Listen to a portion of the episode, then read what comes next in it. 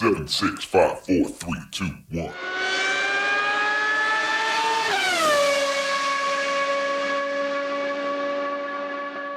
Herzlich willkommen zu Formel Uno, dem Podcast mit Christian, einem spanischen Formel 1-Fan. Und mit Frank, einem deutschen Formel 1-Fan nach der Formel 1-Saison 2022. Max Verstappen ist Weltmeister, das wussten wir schon länger. Aber äh, auch wenn der Titel nicht offiziell vergeben wird, wir haben einen Vize-Weltmeister und der heißt Charles Leclerc. Wer hätte es gedacht, dass es noch so knapp wird am Ende der Saison? Richtig, also ich würde auch sagen, die WM-Entscheidung, die war ja äh, am Ende alles andere als spannend, aber die Vize-WM-Entscheidung, die war spannend. Ich würde sagen, wir freuen uns jetzt einfach, dass zumindest da die Spannung bis zum Schluss war. Punkte Gleichstand ins letzte Rennen, wie letztes Jahr im Saisonfinale. Ja, leider nicht beim ersten, sondern beim zweiten. Trotzdem war das eigentlich für mich das Spannende am, am Wochenende, weil, ja. und das haben die auch gut gemacht, zumindest die Spanier, wahrscheinlich die, die Deutschen auf Sky auch. Die haben halt geguckt, dass sie dann da die Spannung ähm, ja, bewahren und, und irgendwie ja, vergrößern, als es eigentlich ist, weil sonst wäre es einfach langweilig. Alles schon entschieden. Ein Rennen in Abu Dhabi ist ja normalerweise auch nicht so ein Highlight und äh, gute Nacht. Aber die haben es gut gemacht und am Ende war es spannend und die Strategie, ich muss sagen, alles, was Ferrari in den, weiß nicht, 90 Prozent der Saison wirklich verkackt hat, haben die an diesem Wochenende gut gemacht und wirklich zum ersten Mal, zumindest erinnere ich mich an kein anderes Mal, die ähm, Strategie von Red Bull ja, besiegt, was ein Wunder ist. Ja, und ähm, ich habe auch am Anfang nicht damit gerechnet. Also wenn wir mal auch in diesem Wochenende wieder ähm, vorne anfangen, in der Startaufstellung waren die Teams waren die Fahrer nach Teams aufgereiht. Also Verstappen auf 1, Perez auf 2, sprich die beiden Red Bull auf 1 und 2, dann die beiden Ferrari auf 3 und 4 und dann die beiden Mercedes auf 5 und 6. Also wirklich äh, teamweise aufgereiht. Und es war ja klar, derjenige von den beiden, der vor dem anderen ins Ziel kommt, der, der ist Zweiter in der WM. Und wir wissen alle, dass Ferrari zwar in den Qualifyings manchmal gut ist, aber eigentlich im Rennen drin zum Schluss praktisch keine Chance hatte gegen Red Bull. Und eigentlich habe ich gedacht, wenn nichts Unvorhergesehenes passiert, diese typischen Dinge, Safety Car an der richtigen Stelle für Ferrari oder schlechter Stop für Red Bull oder natürlich ein Ausfall in irgendeiner Form. Wenn sowas Unvorhergesehenes, Außergewöhnliches nicht passiert, dann war eigentlich klar, dass Red Bull das nach Hause fahren würde. Also musste man eigentlich von ausgehen. Aber dass Ferrari das wirklich über die Strategie geschafft hat, sich da mit Leclerc an Perez vorbeizudrücken und am Ende wirklich ähm, Leclerc Zweiter werden konnte in diesem Rennen äh, und, und Perez nur Dritter, ja, also da hat die Strategie wirklich funktioniert. Ich muss sagen, dass auch mit Glück verbunden war, also mit, auch mit anderen Faktoren, aber mit Glück, weil man hat ja einen Funkspruch gehört, Box opposite Perez. Mhm. Das heißt, die wären reingekommen. Und dann weiß man nicht, was dann passiert wäre. Ob Perez dann draußen geblieben wäre, ob Perez dann auch gestoppt hätte und ihn vielleicht dann auf der, in der Piste noch überholt hätte. Aber da die gezwungen worden sind, das Gegenteil zu machen, hatten sie halt nur diese Möglichkeit.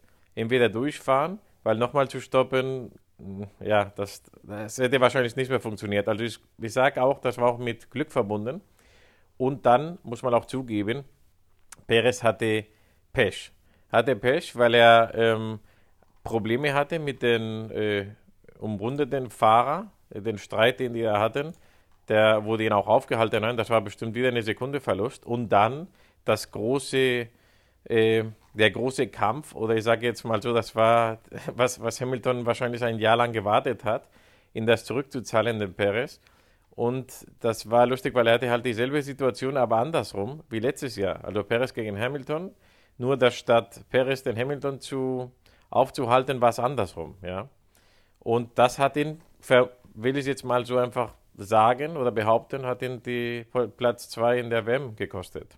Beide Sachen. Ja, was ich ganz interessant fand an der Strategie, ähm, diese Einstopp-Strategie, dass man halt sagt, man, man zögert den ersten Stop lange raus und fährt dann, ähm, fährt dann mit den harten Reifen einen ganz, ganz langen Stint bis zum Schluss.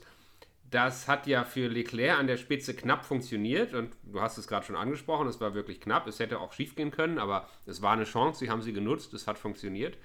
Ähm, Im Mittelfeld gab es ja auch den Versuch, auf diese Strategie zu gehen und der erste Name, der einem da einfällt, ist Sebastian Vettel. Der hat es auch probiert mit einer Einstopp-Strategie.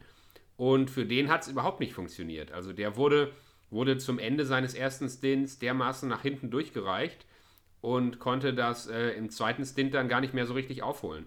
Ja, also da war, war ein großer Unterschied zu sehen. An der Spitze, ja, da hat es für Ferrari gut geklappt, aber weiter hinten hat es teilweise überhaupt nicht geklappt mit dieser Strategie. Ja, es sind unterschiedliche Autos und es äh, ist ganz klar, dass ein Ferrari andere Voraussetzungen hat.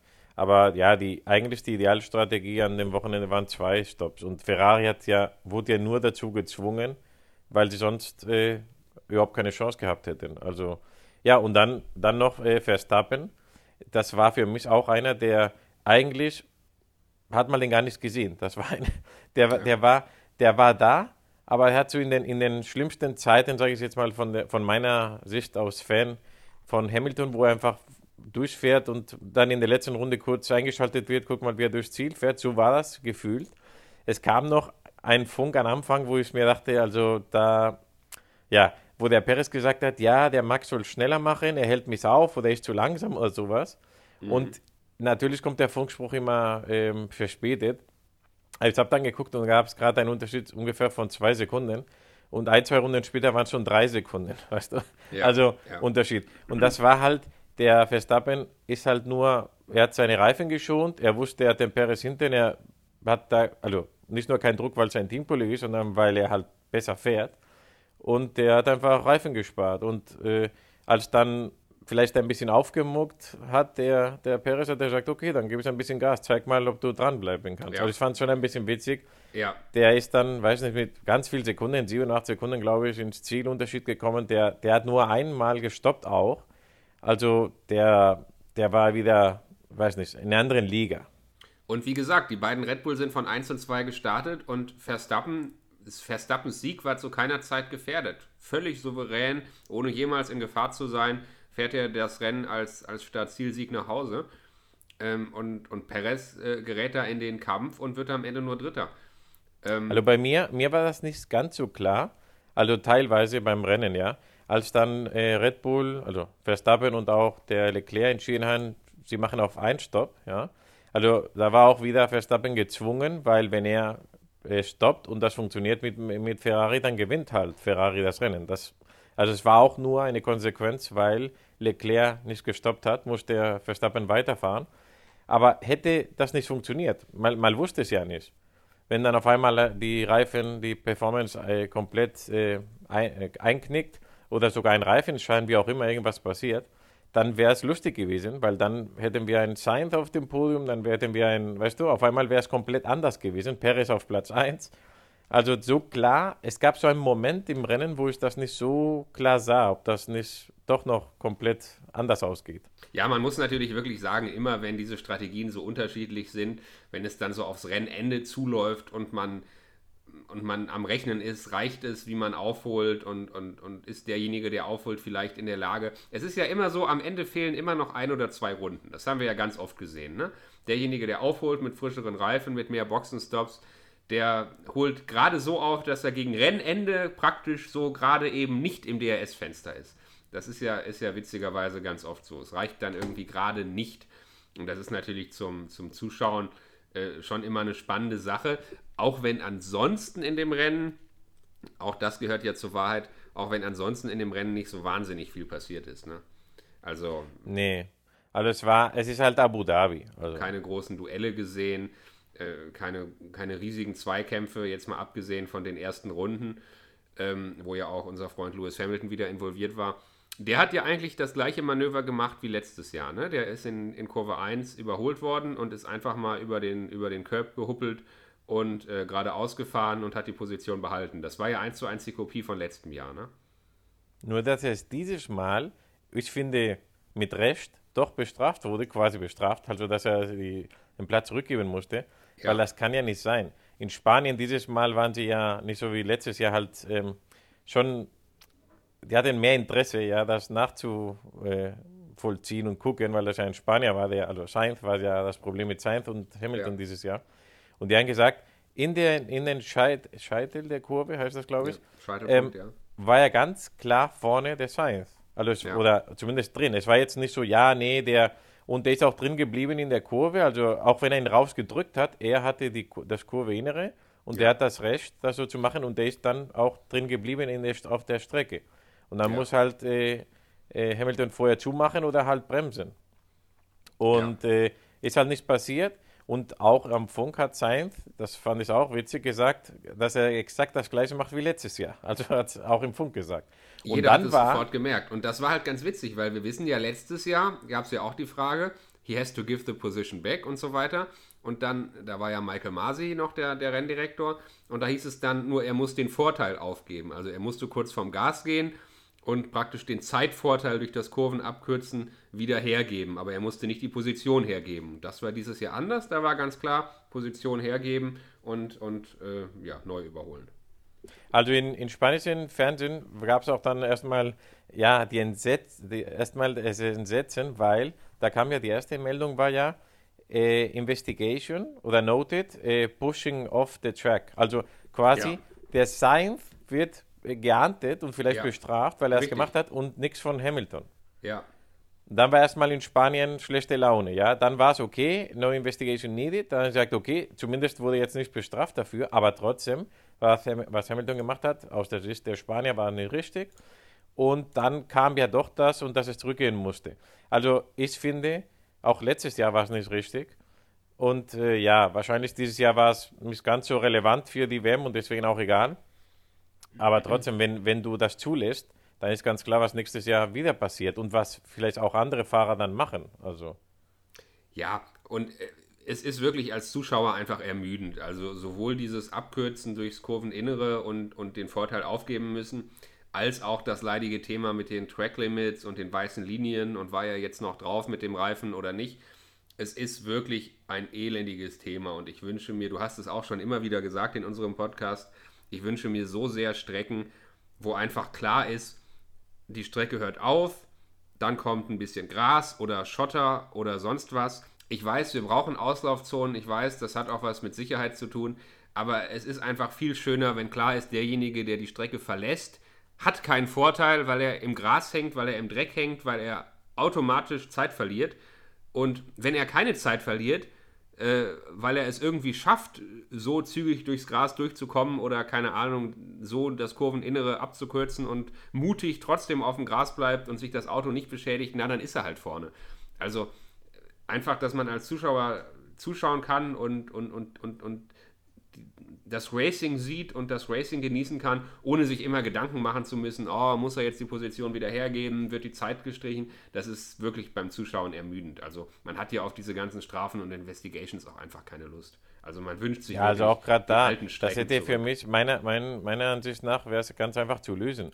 Also Gras, vielleicht in Abu Dhabi ist jetzt nicht die beste ökologischste Lösung, aber wenn du nur so ein paar Rolex-Werbung-Dinger dahin pflanzt, so dass sie die ausweichen müssen, weißt du, so in S-Form, Ja. oder einfach dagegen fahren müssen, was ja auch nicht äh, gut ist für das Auto, das würde schon helfen. Dann würden die wahrscheinlich bremsen, weil die wissen, wenn ich jetzt da durchfahren muss, erstmal die S, weißt du, ein S, das gibt es ja bei, ich glaube in Italien haben die das so, dann fährst du da durch und dann weißt du, du kommst wahrscheinlich fünf Positionen hinterher erst raus. Dann machen die, dann bremsen die bestimmt, weißt du.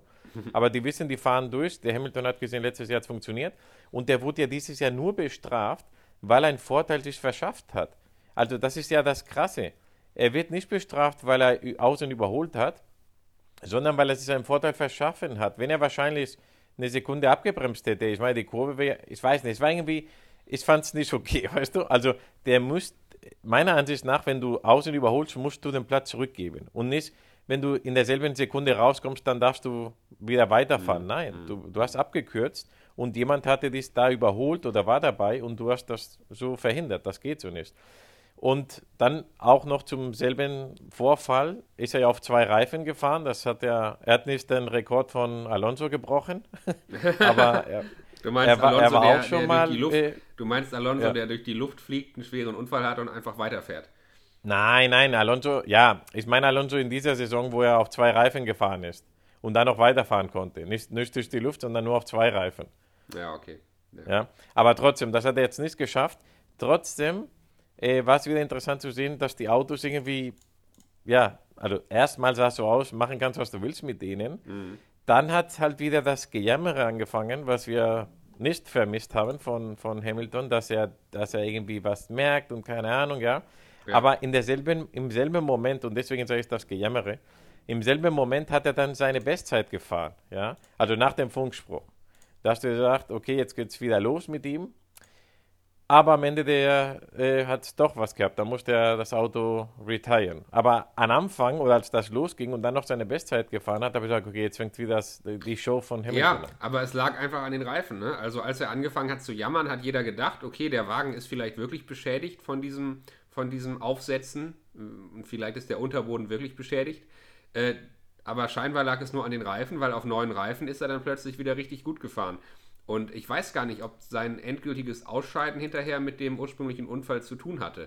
Ähm, soweit ich weiß, gab es da ja Hydraulikprobleme, äh, was das Schalten angeht.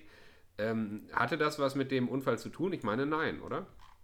Also ich weiß es nicht. Es Stand jetzt, wenn wir aufnehmen, habe ich jetzt nichts drüber gelesen. Ich bin davon ausgegangen, weil das, das war ja ein harter Schlag. Irgendwas muss ja das Auto abbekommen haben. Und Russell konnte ja fahren. Also es war jetzt nichts Bekanntes zumindest, aber ich weiß nicht. Vielleicht kommt ja noch was. Zum Thema Russell. Russell hat ihn besiegt in dieser Saison. Und Ja. dank, dank oder dadurch, dass er ausgefallen ist, hat auch Sainz, was eigentlich ein Unding ist, dass ein Ferrari noch hinter bei den Mercedes gelandet, hat zumindest Sainz die, teilweise die Ehre wieder zurückgeholt und vor Hamilton diese Saison gelandet. Ja. Aber ich sage jetzt mal, in, in Teamduellen, äh, ich finde ganz hart, dass Russell Hamilton besiegt hat und auch Ocon äh, Alonso. Ja, ich habe auch für einen Spanier was. Wir wissen Ja. alle, Alonso hatte diese Saison, ich glaube, es waren jetzt sechs Ausfälle mit dem Auto und ein paar andere Probleme, die dann kein Ausfall waren, aber halt auch Probleme geführt haben. Aber dieses Jahr war es halt schlecht für äh, Hamilton und für Alonso, weil die, ich weiß nicht, ob zum ersten Mal wahrscheinlich oder jetzt nicht so oft passiert ist, dass Teamkollegen am Ende der Saison besser sind als die. Ja, und es ist natürlich für Ocon und für Russell absolut stark, äh, für beide. Also, dass ein Esteban Ocon in der Lage ist, Alonso zu schlagen. Ähm, klar, natürlich hatte Alonso auch mal Pech und auch mal Ausfälle, aber so ist es halt. In 22 Rennen gleicht sich alles irgendwie aus. Und am Ende zählen die Ergebnisse. Und dass Ocon nach 22 Rennen vor Alonso steht, äh, da kann er schon stolz drauf sein. Also, das ist für Esteban Ocon, der jetzt ja auch nicht immer so als der absolute Topfahrer galt, ist das schon echt ähm, eine Visitenkarte. Ich glaube, das, ist, ich glaub, das ist der Punkt, weil Alonso, ich glaube, ich, ich behaupte mal, dass für dich auch, dass er immer noch besser Fahrer ist als Ocon, glaube ich, denkt, denke ich mal jeder. Aber Ocon ist auch keiner, ich weiß nicht, kein Leclerc oder kein Verstappen. Das heißt, den hättest du auch mit sechs Ausfällen schlagen müssen. Oder sowas hätte ich erwartet von einem Alonso. Und das hat er halt nicht gemacht. Und Russell, das war ja, ich weiß noch, wie wir uns gefreut haben, als es hieß, er kommt zu Mercedes. Und wir alle gehofft haben, dass er Hamilton besiegt, oder ich zumindest Ja. gehofft habe. Leider hatten die nicht das Auto, um mit oben zu fahren, zumindest nicht am Anfang der Saison. Man muss sagen, dass Mercedes in der zweiten Saisonhälfte mehr Punkte als Ferrari geschafft hat. Das Mercedes hat wahnsinnig aufgeholt. Aber jetzt stell dir mal vor, Mercedes hätte das Top-Auto gehabt. Stell dir mal vor, es wäre gewesen wie 2016, 2017 und Mercedes fährt an der Spitze und ähm, wäre Russell dann auch vor Hamilton ins Ziel gekommen, hätte Russell ihn dann auch besiegt, also jetzt mal ein bisschen gesponnen, hätte er im ersten Jahr bei Mercedes vielleicht den Weltmeistertitel geholt vor Hamilton. Naja, wissen wir auch, ist höchst unwahrscheinlich. Klar ist, Hamilton hatte am Anfang der Saison mehr zu kämpfen als Russell, weil der Wagen nicht lief. Und da gab es ja auch viele Analysen, dass man gesagt hat, okay, der Wagen funktioniert nicht, der Wagen liegt nicht. Mercedes hatte ein extremes Porpoising-Problem und Hamilton hatte damit noch deutlich mehr zu kämpfen als Russell. Ein bisschen einfache, laienhafte Begründung könnte sein, dass Russell von Williams kam und schlechte Autos gewohnt war. Klingt jetzt ein bisschen komisch, aber Russell konnte sich eher auf schlechte Autos einstellen, konnte seinen Fahrstil eher adaptieren, konnte eher ein bisschen, ja, selber vielleicht Schwächen des Autos ausgleichen. Und Hamilton war seit Jahren an absolute Top-Autos gewöhnt und hatte vielleicht wirklich, auch wenn es ein bisschen komisch klingt, aber hatte vielleicht wirklich Schwierigkeiten, noch mehr Schwierigkeiten als Russell, sich an dieses schlechte Auto anzupassen. Und ähm, im Laufe der Saison, als der Mercedes immer besser wurde, als sie ihre Probleme wirklich in den Griff bekommen haben, da wurde dann auch Hamilton wieder besser.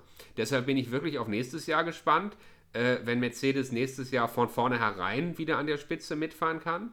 Ähm, dann wird es spannend zu sehen, ob, ob Russell weiterhin äh, mit Hamilton äh, mithalten kann oder ob Hamilton vielleicht nochmal wirklich stärker zurückkommt nächstes Jahr und äh, die, die Nummer 1 oder seinen Nummer 1 Status im Team nochmal zementiert. Es ist, es ist spannend und ich glaube, ich hoffe, dass wir so was haben werden. Es wäre am besten, wenn es drei Teams oben wären oder sogar noch mehr natürlich.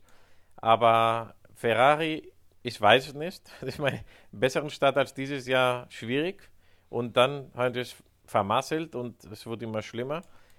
Mercedes ganz andersrum. Also Mercedes haben wir alle irgendwie das Gefühl, dass, dass die jetzt schon auf jeden Fall auf dem Niveau von Ferrari sind, wenn nicht sogar besser. Ja. Und nächstes Jahr vielleicht nochmal in der richtigen, wenn sie von Anfang an das richtige Auto äh, zaubern können, dann denke ich, es wird schwieriger für, für Red Bull. Aber ja. auch Verstappen hat gezeigt, dass es also wahnsinnig ist. Du musst ja halt gucken, Perez mit den Red Bull schafft das nicht. Also das ist halt die Kombination. Es wird schwierig, aber ich muss auch sagen, Alonso hat ja damals den, den Michael Schumacher äh, quasi, ich will jetzt böse mal sagen, und es tut mir jetzt leid, aber in Rente geschickt, ja. Also quasi, mhm. Die, er war ja der, die Nummer 1 und. War der erste Weltmeister nach, nach der äh, Schumacher-Dominanz. Äh, genau, und, und mit zwei, zwei WMs hintereinander und das war quasi, ja, das war's jetzt und äh, ja, der Alonso wird jetzt der neue Schumacher und so. Mhm. Nix da. Nach zwei, Saison, nach zwei WM weg war er, ja. ja. Und äh, damit will ich sagen, auch ein Verstappen, ja der hat jetzt den siebenmaligen Weltmeister, aktuellen damals äh, auch, ich sage jetzt mal in Rente geschickt nicht, aber du weißt, wie ich meine, also halt ja. aus dem Podium geworfen. Äh, dann zwei Jahre jetzt, in, also jetzt das zweite Jahr hintereinander.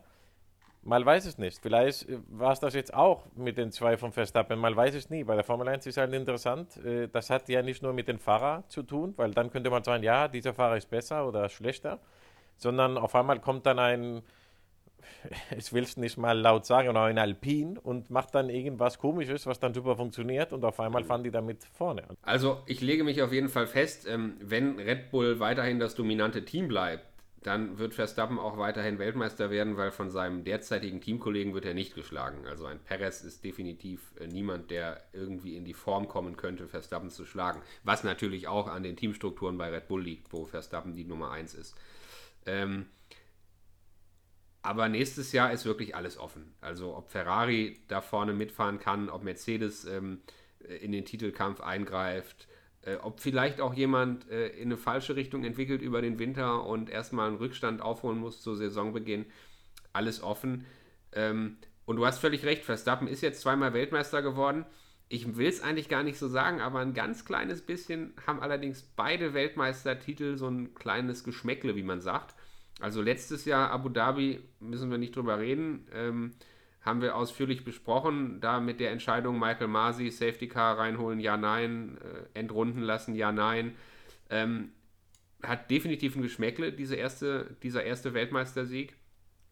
Und äh, dieses Jahr hat Red Bull zwar überlegen gewonnen, aber wir wissen alle, dass es diesen kleinen Skandal gab mit dem Budget Cap und dass Red Bull bestraft wurde, weil sie ihre, ihr Budget leicht überschritten haben.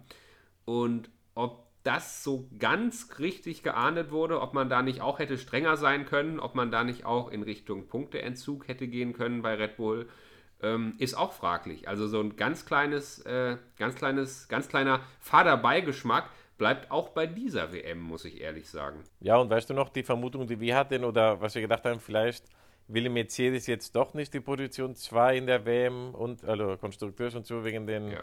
Äh, ja wegen der ganzen Zeit, in der sie einen Simulator verlieren oder nicht. Am mhm. Ende ist das nicht passiert, zumindest wenn sie es gemacht haben, war es so dezent, dass, dass man es nicht gemerkt hat. Ähm, aber es bleibt spannend, weil es ist, und das können wir auch gleich zum, zum ich glaube jetzt mal zum heikleren Thema, also den ganzen Fahrern, die jetzt diese Saison nicht, oder nächste Saison nicht mehr mitfahren werden. Es gibt Fahrer jetzt zum Beispiel in Latifi oder so. Also es gab ja in den letzten Jahren immer die Sache, es gibt Fahrer, die werden bezahlt und es gibt Fahrer, die bringen Geld mit. Ja, große ja. Sponsoren oder sogar ein Papa, der das alles zahlt. Ja. Und dank oder dadurch, dass es jetzt diese Budget Caps gibt, habe ich das Gefühl, dass bei der Formel 1 das Geld jetzt weniger wichtig ist. Und mit weniger wichtig sage ich jetzt nicht, dass, dass die keine Millionen brauchen, ist ja klar. Aber das war ja nie das Problem. Früher war halt so, kam ein Ferrari mit 1000 Millionen und dann haben die das beste Auto oder konnten die besten Leute, die besten Autos, die haben dann halt mehr Tests gemacht, wie auch immer. Dadurch, dass jetzt alles immer weniger wird, du darfst keine Tests mehr machen, also so viel wie du willst. Der Simulator wird auch noch äh, kontrolliert, wie oft. Und die ganze, also am Ende ist jetzt das Geld weniger wert als die Simulatorzeit, oder Ja. weißt du? Ja, Und das macht jetzt, dass Fahrer nicht mehr so wichtig sind, zum Glück sage ich jetzt mal, jetzt ist mehr das Können wichtig als das Geld. Also behaupte ich jetzt, ja. Also es ist jetzt weniger wichtig für diese nächste Saison ein Mazepin zu haben, da, damit äh, dreht es niemand auf die Füße, auf den Schlips, ja, ohne einen anderen Namen zu nennen.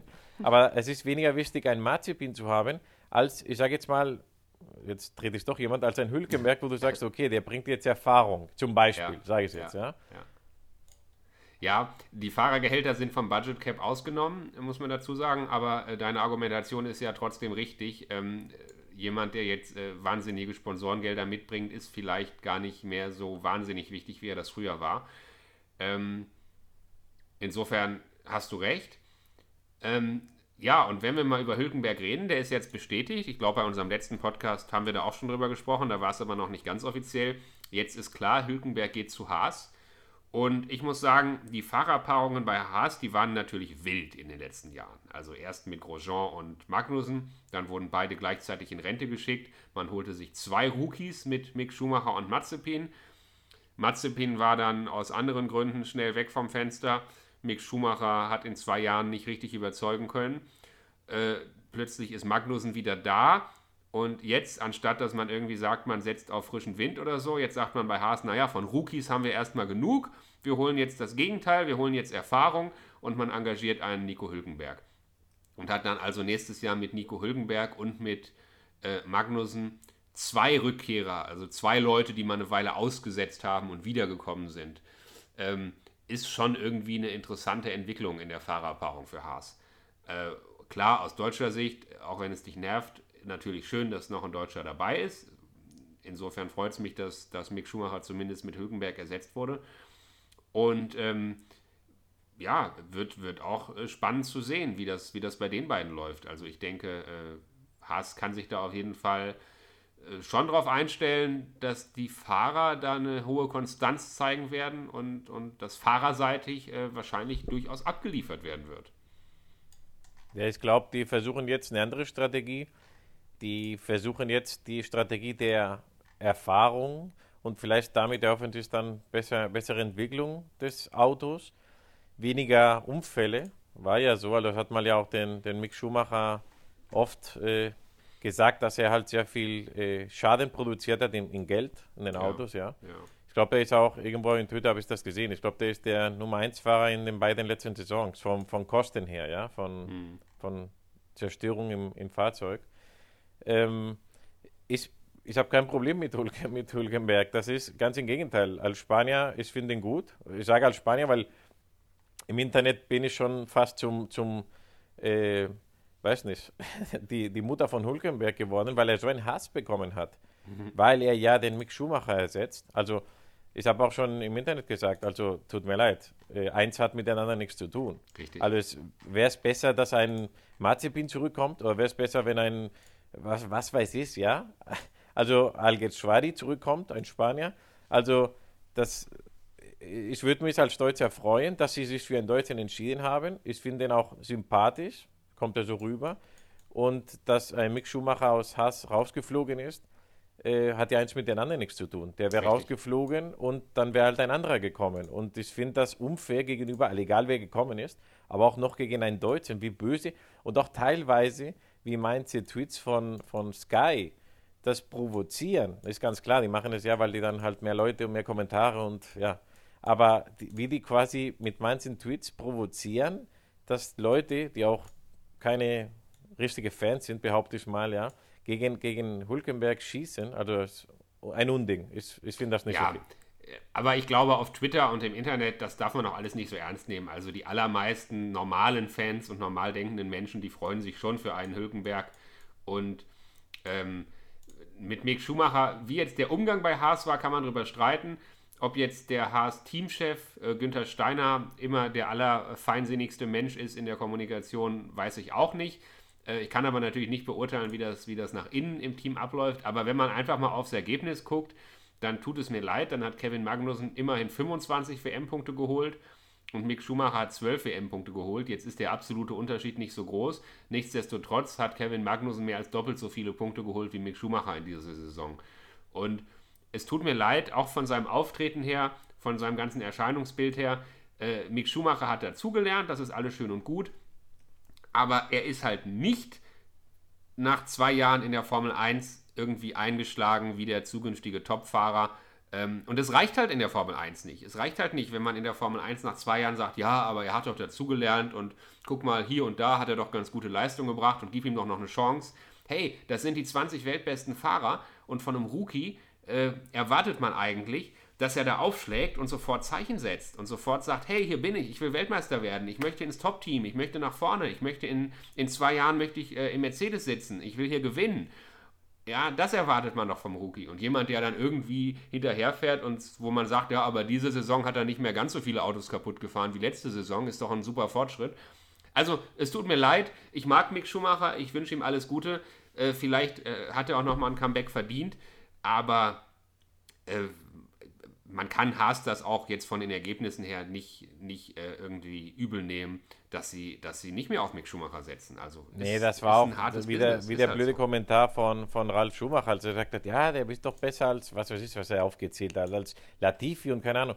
Ja gut, du kannst ja nicht, wenn du, wir, wir gehen ja davon aus, dass er ein super Fahrer ist oder sein soll, ja, ja. dann musst du ihn vergleichen mit einem Vettel, mit einem Hamilton, mit einem Alonso, Richtig. mit einem Leclerc, ja, mit Leuten, die in die Formel 1 gekommen sind. Ja und von Tag 1 abgeliefert haben und ja. wo du gesehen hast, dass trotz, ich meine ja den Vettel, trotz ein Toro Rosso, ist ja, hat er ein, ein Podium gemacht. Weißt du, also das, das erwartet mal und nicht, dass du sagst, ja, guck mal, aber es gibt ja Leute, die schlechter fahren. Ja gut, ja, dann richtig. haben die Glück, dass die im Team äh, relevant sind oder wie auch immer, ja. ja. Aber, aber das ist ja keine, keine, tut mir leid, keine Ausrede, dass dein, dass dein Neffe da mitfahren muss. Ja. Also ich hoffe, dass er nochmal die Chance hat. Also es ist jetzt nicht so, Vielleicht ist es gut, dass er dann äh, vielleicht doch der dritte Fahrer, ist das bestätigt bei Mercedes wird? Äh, ich glaube, Fahrer, das ist noch nicht Testfahrer. offiziell bestätigt, aber dass er, also irgendwo wird er als Testfahrer unterkommen und das ist bei Mercedes. Ja gut, also bei Mercedes ist es bestimmt ein sehr guter Ort, um, um ja. zu sein, um zu lernen und wer weiß, irgendwann ist ein Hamilton weg und wenn du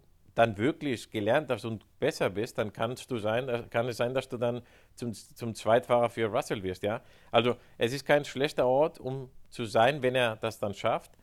Und vielleicht kriegt er ja seine Chance. Es kommt ja auch noch Audi und so weiter. Also wenn er es jetzt gut anstellt und vielleicht, ich sage jetzt mal auch so, seine Familie im Fernsehen zurückzieht, ja, weil äh, ich glaube, die schaden ihn mehr, als ihn mhm. helfen. Mhm. Wenn sie ein in Ruhe geben, dann kann es sein, dass er nochmal eine Chance bekommt und vielleicht dann doch beweist, dass es eine Fehlentscheidung war von Haas. Ja, ja Aber momentan äh, ist es halt so und äh, ja, ich, ich finde es ein bisschen übertrieben, die, die Aufmerksamkeit. Ich freue mich für Hul Hülkenberg und ich hoffe, dass er, ja. dass er, dass er Glück hat und ein bisschen äh, abliefern kann.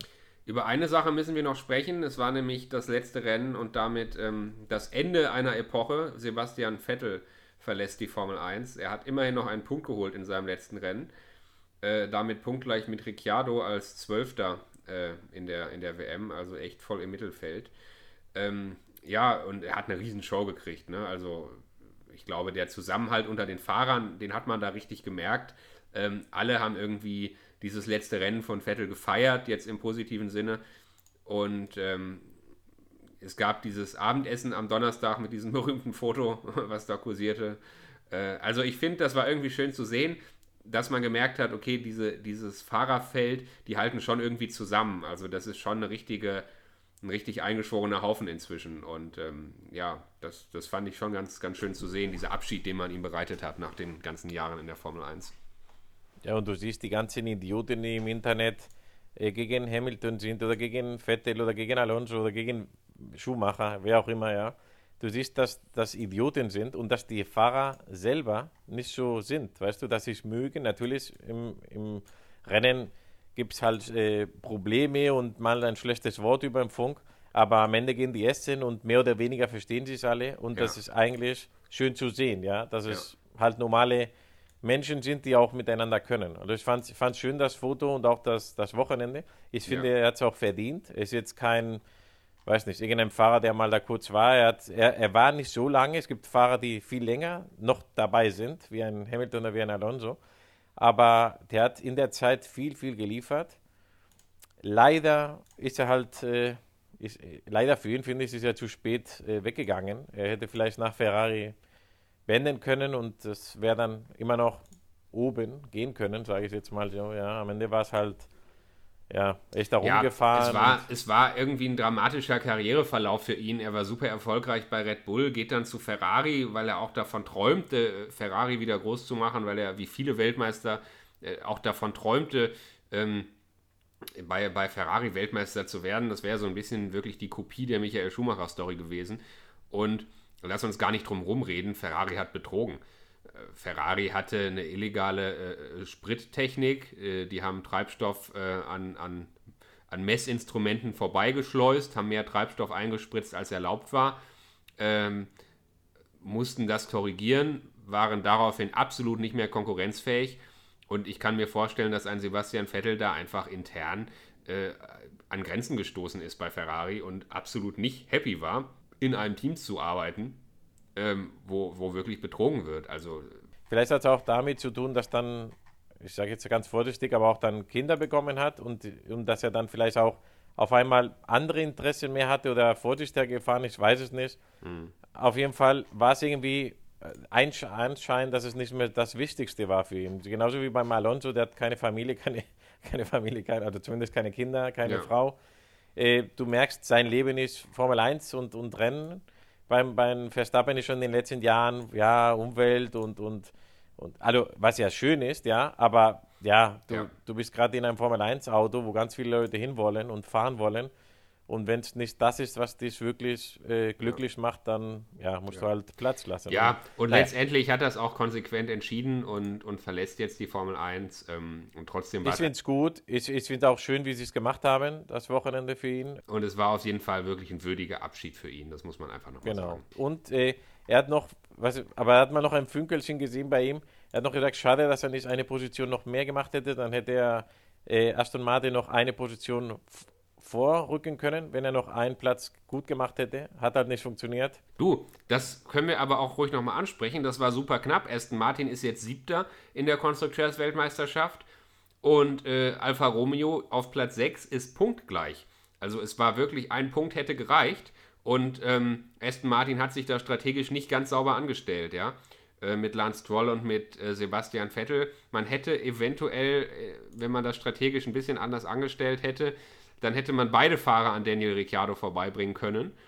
Ähm, und dann, dann wäre da unter Umständen noch ein äh, Platz in der Konstrukteurs-WM mehr drin gewesen für Aston Martin. Und da geht es ja dann wieder um richtig Geld. Also das wäre schon, äh, hätte sich schon gelohnt. Gut, dann fange ich wieder mit meinem Thema an. Wir reden ja von einem Team, was Geld nicht braucht. Haben die ja bewiesen. Die haben jetzt so viele teure Leute eingekauft, inklusive Alonso. Die wollen das Geld nicht, die wollen die Zeit im Simulator. Und das ist wieder der Punkt. Also ich weiß nicht, ob die das nicht lieber haben. Hm, weiß ich nicht. Bei 12 Millionen oder was? Ich glaube, es ging um 12 Millionen. Das sagte zumindest der Vater von Sebastian Vettel im deutschen Fernsehen. Äh, der war da recht freigiebig mit seinen Informationen. Äh, man erfährt ja eigentlich nicht oder es ist nicht so einfach zu erfahren, um welche Summen es da geht bei diesen Konstrukteursplätzen. Aber irgendwo, irgendwo geht es natürlich in der Formel 1 schon auch um Geld. Also klar, es gibt ein Budget Cap und ja, Entwicklungszeit ist wichtig. Aber ich glaube, ein Konstrukteurs in der, einen Platz in der Konstrukteursmeisterschaft mehr oder weniger, hm, weiß ich nicht, ob das nicht doch am Ende äh, schon durchaus wichtig ist. Aber das ist jetzt, ist jetzt Spekulation. Ja, und dann, und dann Alpine vor, vor ähm, McLaren. Da muss man auch sagen, äh, McLaren hat ja die Saison nur mit einem Fahrer gekämpft, wenn wir ehrlich sind. Also, wenn wir ehrlich sind, ja. Ricciardo geht ja dieses Jahr, äh, also geht halb geht. Er kommt ja irgendwie auch ein bisschen erniedrigend, finde ich, für ihn als, als Drittfahrer bei Red Bull. Das wurde ja bestätigt. Ja. Ähm, aber ja, diese Saison katastrophal für ihn. Und äh, ja, die Punkte, die, die McLaren hat, sind eigentlich von Norris. Und, und da war ja Alpine, wenn das nicht sehr verkacken, was sie ja nicht gemacht haben, dann vor und dann sind die halt vorne geblieben. Lass uns mal auf die nächste Saison schauen, 2023, was die Fahrer angeht. In den drei Top-Teams ähm, Red Bull, Ferrari, Mercedes gibt es keine Veränderungen, da bleiben die Fahrer gleich. Ansonsten haben wir aber ein paar interessante Neuzugänge. Oscar Piastri wird der Teamkollege von Norris bei McLaren. Nick de Vries kommt zu Alpha Tauri ähm, und, und wird dort mit Yuki Tsunoda fahren.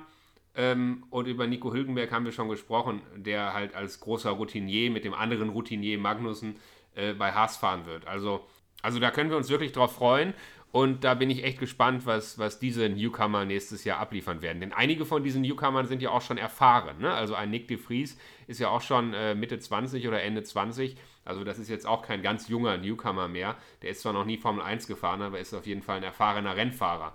Ja, und Piastri ist ja die, die große weiß nicht, die Wiederherkehrung der neue Verstappen oder so hat mal in mal sehen, ob das nicht äh, ganz schlecht endet, weil so die Geschichten kennen wir ja, dass dann jemand kommt und dann halt nicht so liefert, wie man von ihm erwartet. Aber der ist eigentlich auch einer, wo man viel erwartet und wenn das funktioniert, dann kann es eine super äh, ich meine, momentan, ich meine, Ricciardo hat ja nichts geliefert. Wenn er das nur halb, halb so gut macht, dann ist es ja super. Also. Du, jetzt können wir erstmal durchatmen. Jetzt ist erstmal Winterpause. Und ähm, ich würde sagen, wir werden die Entwicklungen weiter interessiert beobachten und wir hören uns nächstes Jahr wieder. Genau, wie beim letzten Jahr, wenn was Spannendes ist, vielleicht melden wir uns mal zwischen der Saison, aber wenn nicht, dann spätestens beim nächsten Rennen. Spätestens nach dem Eröffnungsrennen 2023 und ähm, ja, ich würde sagen, bis dahin, schöne Winterpause. Danke, für dich auch. Ciao, ciao. Tschüss.